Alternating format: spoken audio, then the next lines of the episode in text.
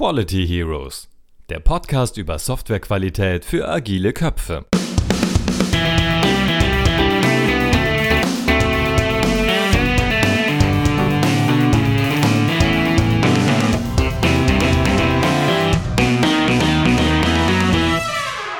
Freunde der Qualität, herzlich willkommen zu den Quality Heroes. Heute zu einer besonderen Folge.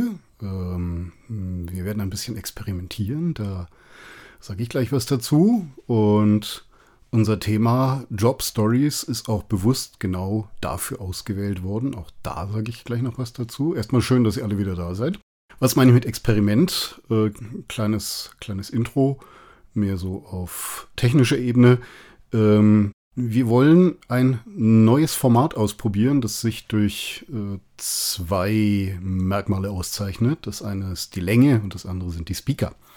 Ich fange mit den Speakern an. Wir haben, glaube ich, bisher bei allen Quality Heroes Folgen äh, ganz bewusst auf ein Dialogformat mit mindestens zwei Teilnehmern gesetzt, weil wir das einfach äh, sehr nahrhaft und, und sehr unterhaltsam finden. Ähm, dieses Mal bin ich hier alleine. Das erinnert mich an, ich glaube, das war die allererste Schallplatte von Fredel Fesel. Für die, die ihn nicht kennen, ein niederbayerischer Mundartdichter, Sänger und begnadeter Gitarrist. Der hat auf seiner ersten Platte auch einen, einen Dialog.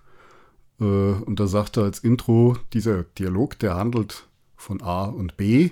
Der A bin ich und an B spreche selbst. Ja, so fühle ich mich jetzt auch ein bisschen. Also ich bestreite es heute mal solo.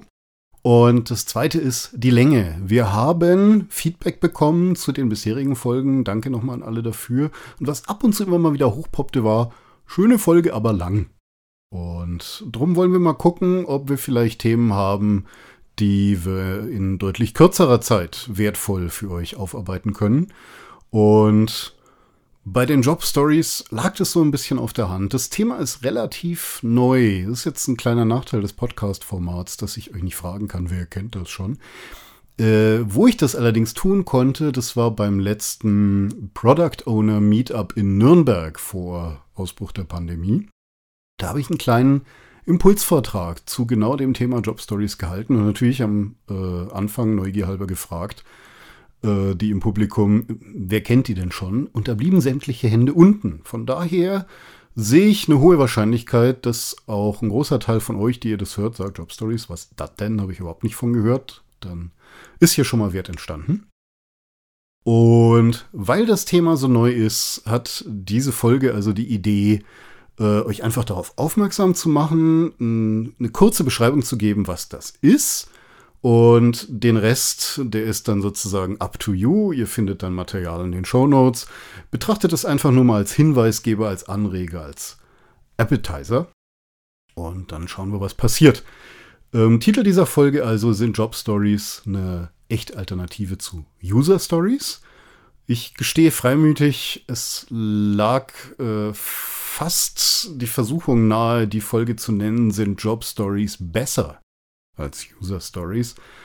Aber da könnte ich jetzt ein bisschen drüber, wie sagt man neudeutsch, ranten, wann immer ich in Artikeln, Fachzeitschriften, Blogs, wie auch immer, Überschriften der Form sehe, ähm, darum ist Android besser als iOS oder iOS besser als Android oder darum ist Windows besser als Linux oder oder oder.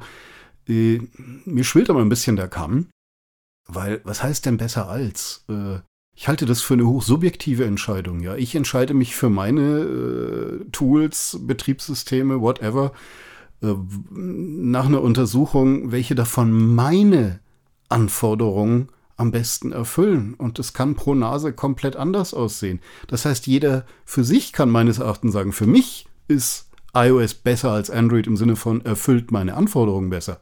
Aber sich dann hinzustellen und der ganzen Welt aufzudrücken, das ist besser als das, finde ich nicht gut. Darum haben wir es hier auch nicht gemacht. Also sind Job Stories eine Alternative zu User Stories. Ähm, steigen wir ein nach dem kleinen Intro. Was ist denn eine Job Story? Fangen wir mit denen an, was ihr kennt. Vermutlich eine User Story. Äh, ihr wisst, entweder von alleine, aus Projekterfahrung, aus Literatur oder aus unseren früheren Folgen, eine User Story ist ein Arbeitspaket mit einem sprechenden Namen und für den sprechenden Namen gibt es ein Template. Das ist der berühmte Dreiklang als Rolle, will ich, Funktionalität, so das oder umzu und dann kommt der Wert, der Nutzen, der Business Value. Das haben wir alle schon mal gesehen. Und diejenigen unter euch, die schon selber mal aktiv User Stories erstellen mussten, die wissen, das Template ist meistens hilfreich, aber nicht immer. Ja, manchmal hat man schon Schwierigkeiten, die Rolle oder den Business Value anzugeben.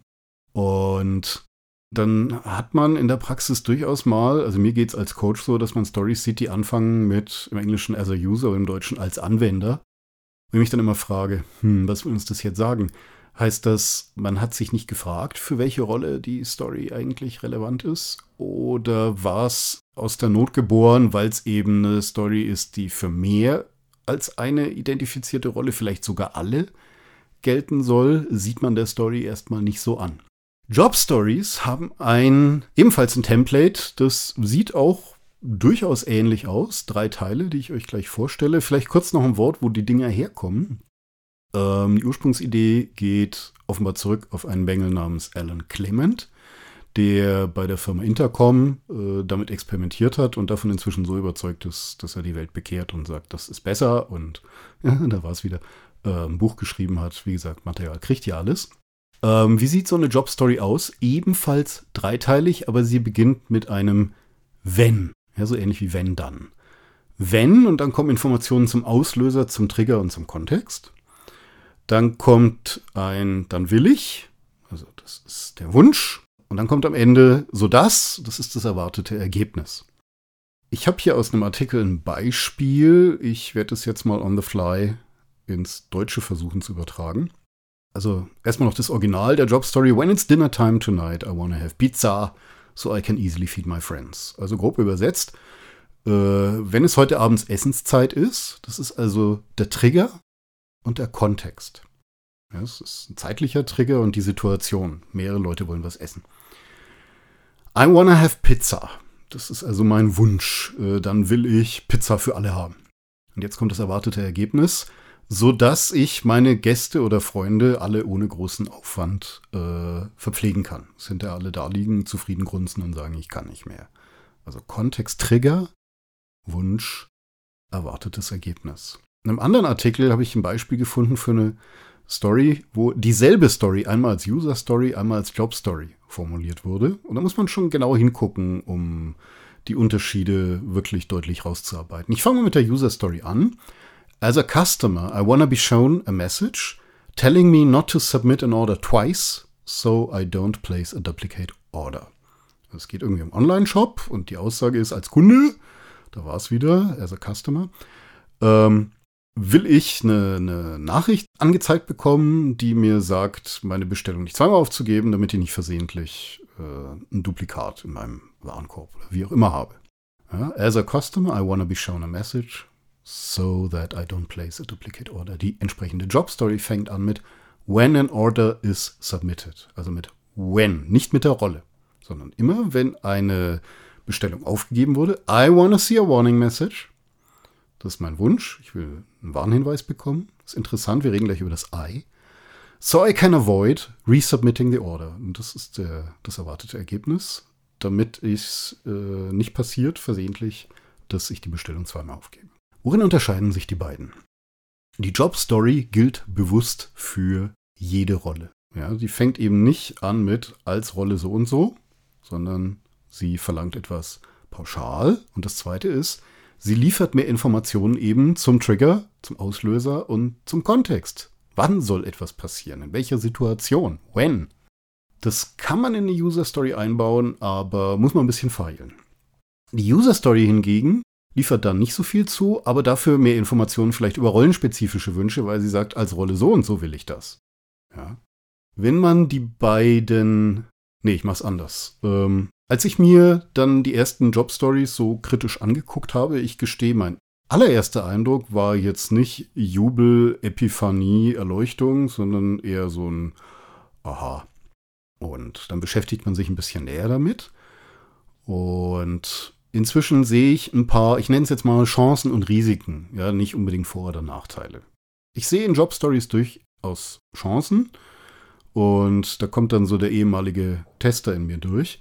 Dieses Template, ist ja schon nah dran an dem, was man auch häufig bei Testfallspezifikationen, ihr erinnert euch vielleicht an äh, Behavior-Driven Development, Einsatz von Gherkin, Given, When, Then. Ähm, das sieht ähnlich aus. Und zugleich ist es auch ähnlich an bekannten Satzschablonen für Geschäftsregeln, für Business Rules, ja, wenn dann.